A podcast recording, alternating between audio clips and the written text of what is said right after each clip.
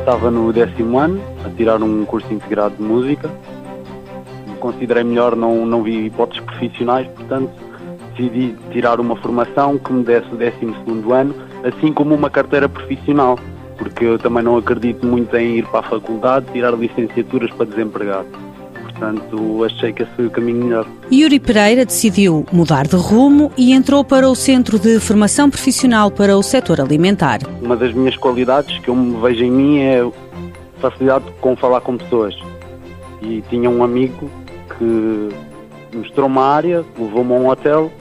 Eu gostei imenso do conceito de ser um empregado de mesa, o que era, o, em que consiste, o perfeccionismo, o falar com as pessoas, o poder desenrascar as situações e basicamente gostei e decidi escolher isso como rumo.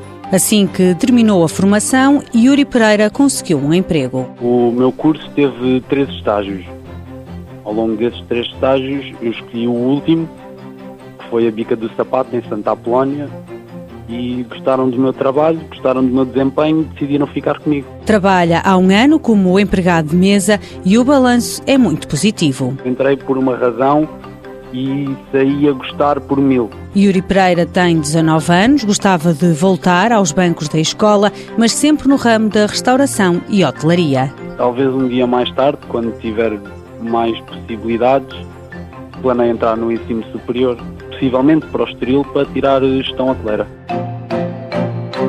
Mãos à obra. Com o apoio da União Europeia, Fundo Social Europeu, Programa Operacional Assistência Técnica.